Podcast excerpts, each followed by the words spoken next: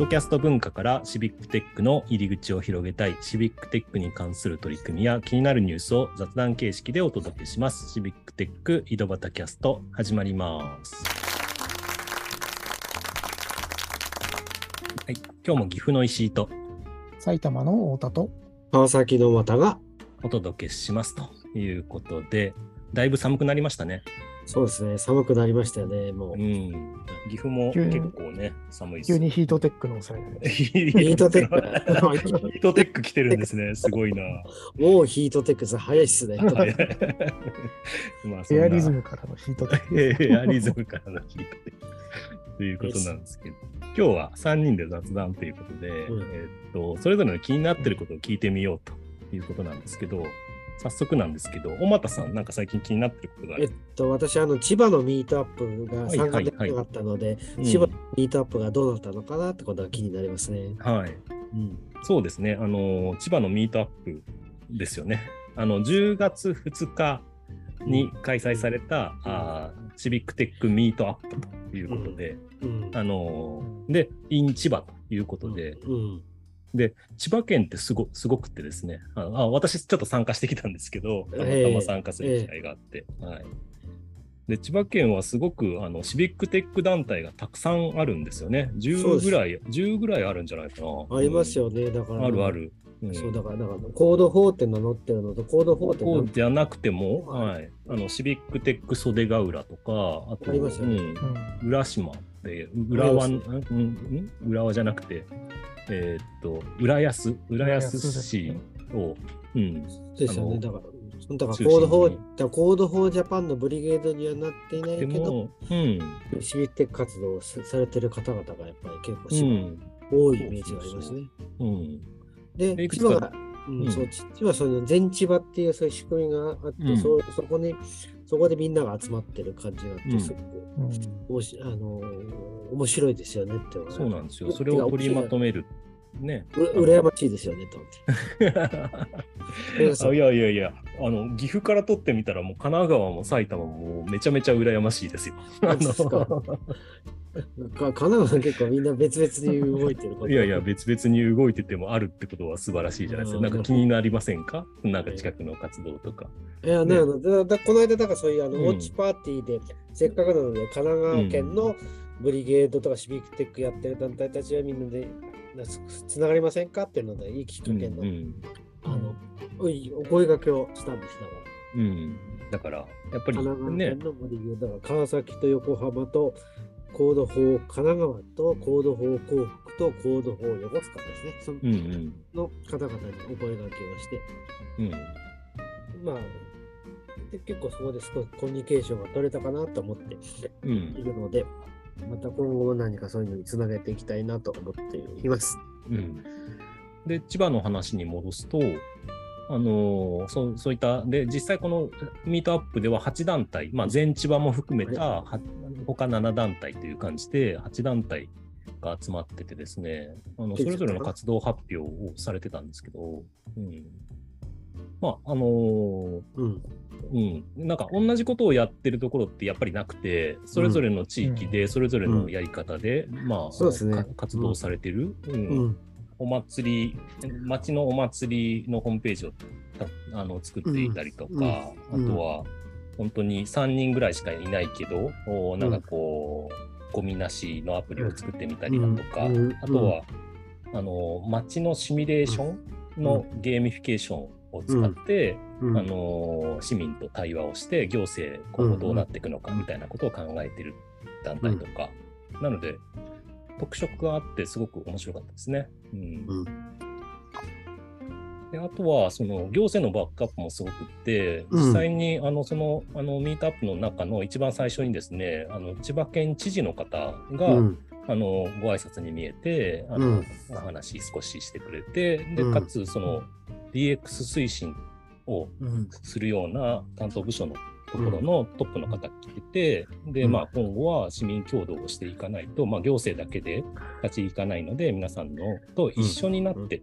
要は協力が必要とかじゃなくて、うん。一緒になって活動していかなきゃいけませんっていうことを言ってて、あすごいなと思ってました。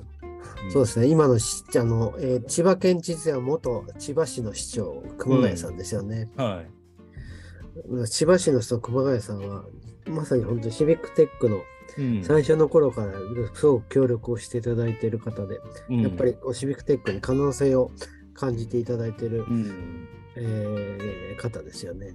だからあの Code for Japan の最初に、多分、えっ、と、みんなが行って集まったのは多分熊谷市長なんじゃないかな。最初の頃に、あの、まあ、有志っていうか、まあ、希望者だけですけども、集まって、うんうん千葉市の福谷、うん熊谷さんに会いに行ったんですよね。うん。うんまだあの Code for Japan というか、シビックテックって何みたいな、そんな状態なのにっていうところですね。まさか市長が会ってくれるとか、みたいな感じのとかっこいいですよね。まあ確かにね、行政の方が意識されるっていうのがすごくね、あのー珍しかったというか、そうす、うんすごく珍しかった時でね、よ横文字のことだけで難しそうみたいな感じでね、うんうんうん何言ってるかわからないみたいな状態の時がそうです。そうで。で、その時に、その後に多分、あの千葉市を確認したかわかんないけど、オープンガバメント推進協議会っていう、うんうんうん。若手の市長が集まって、そのオはいープンデータとかを研究する会を立ち上げてやられてましたよね。そこは今も続いててね、あ我々もよく参加して、うん。アーバンデータチャレンジとかにも協賛してくれてたりとかね、いろいろしてますよね。そうですよね。うんうん。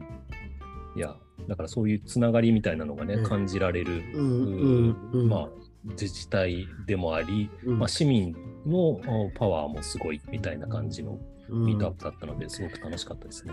そうですね。だから千葉はちすごくだから力がそういった意味では市民と行政とそういった意味ではあの、うん首長がそれにこううまく絡み合っていい感じですよね、と思ってますけどね。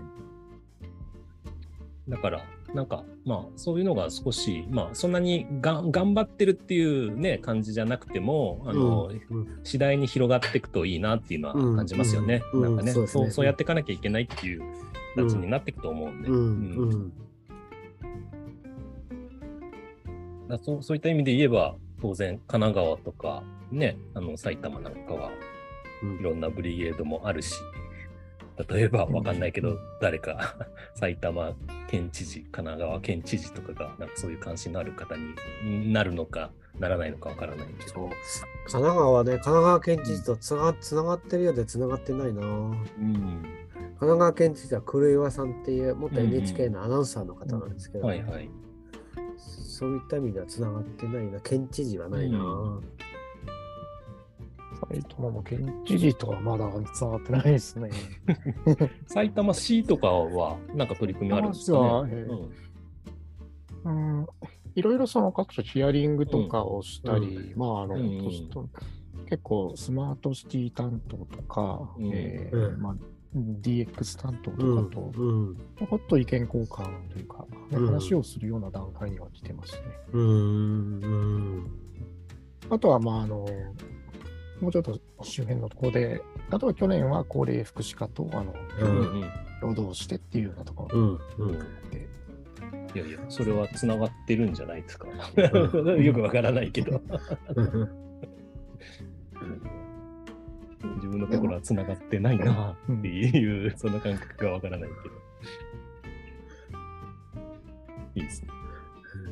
埼玉は、うん。埼玉はそういうシビックテック団体で何個ぐらいあるんですか、埼玉県でいうと。いやーシビックテッあク埼玉でしょ？あとで、コードえ4え埼玉でしょ？えー熊谷、戸田、あうん。と、西川口？違うか。うーん、なんかシピックテック団体として活動してるのは他はまだ見てないかな。あ、でもあの、あ同じようになんか保育園のマップとかを作ってる団体とかは他にうん、うん、ありますよね。坂市の方で。そうですね。うん。アンテナ広げていけば多うん。分たくさん上がってるんじゃないかなう。市民活動自体はいろんなところで行われているので、そね。それが、うん。こうまあ、シビックテックとか、少し、まあ、オープンデータとか、うんなんかそういった感じで、ううんん、つながっていければな。うんうんうん、こんなふうに感じないかなっていうのが今の課題ですね。結構で SDGs のそういうくくりで言うと、そうこれに関わってるとこなんかいっぱいありそうですけどね。うん。で、基本的にはね、そのテクノロジー使わないっていうことの方が難しくなってきてるから、うんなんだかんだやってることがシビックテックに近寄ってきちゃってるみたいなうん。感じありますよね。ああると思いますけどね。ね。うん。あ全然それでいいですよね。うんやりたいことがあって、う。うんんうん、それを実現していくのがみんなで何か作っていけたらみたいな感じになるんで、うんうんいやいや、そんなミートアップね、各地でやりましょうよ。だからもしかしたら、あの神奈川ミートアップやったら意外と集まるかもしれないですよ。ね、羨ましがってないで。あらら、あのミートアップか。まずは相談室から始めようかな。そうです。あ、でも、うんさい埼玉も相談室をやっていましたよね。相談室仲間の。やりやりました。あの川崎はあの、はい本当にあの石井さんのあの小さな IT 相談室のオマージュで、町の相談、町の IT 相談室をちょっとやり出しているので、いやいや、僕もね、逆輸入で看板作ろうとね、うんちょっと画策してるので、もうちょっとね 年明けぐらいかな、う、ん年明けぐらい看板作って、ちょっで、あとの、そう。で、定期開催しようかな。前回からあの町の、あなんだっけ、町のサポートセンターって名前もね、はいはいはいネームを付け出したんですよ。おお、すごいですね。なるほど。町のちあ町の IT 相談室と、また、また別名町のサポートセンターっていうふうに、なるほどね。で来てくんないかなと思って。うん。埼玉はこれ始めたのが、うん、えー10月3日月曜日そうですねうんだ。からデジタルの日だってことで、うん小さなデジタル相談室っていうああなるほどね。名前ですね。相談室がいっぱい広がってきてる。広げたい。広がってきていただけるといい。たまたま出張帰りの石井さんにお入れいただきますいません。いい。ですね。そう。でもさ、結構だから、相談室は今、えっ、とね、3回目なんですけど、面白かったのが、うんうん。なんだあ最初の想定としているのは、なんとスマホの使い方とか、うんそういう、なんと、うんえー、とアプリの使い方が来るかと思ったんですけども、結構面白かったのが、うん。IT 業界に就職をしたいけど、うんどうしたらいいのかっていう相談がね、はいはいはい。結構結構はあの、まあ、2人ぐらい来たんですね。へえ、すごいですね。だ。から、もともとそういう IT 業界にいないんだけども、そういう業界にうん転職をしたいと。うんで、勉強始めてるんだけど、何を勉強したらいいのかとかうん。はいはいっ。ていうところの相談が来たっていうのは、これはいいですねよすよあのうん。そこは想定してなかったなと思って、うんなんか、でもうんいい相談ですね。う。うんんやっぱそうやってみんな。いうことで。ごめんなさいね。そろそろお時間になりましたので、はいまたね、その相談室仲間の話はまたどっかで盛り上がるとして、はい今日はこの辺で終わりたいと思います。ということで、はい、ありがとうございました。ありがとうございます。うんありがとうございました。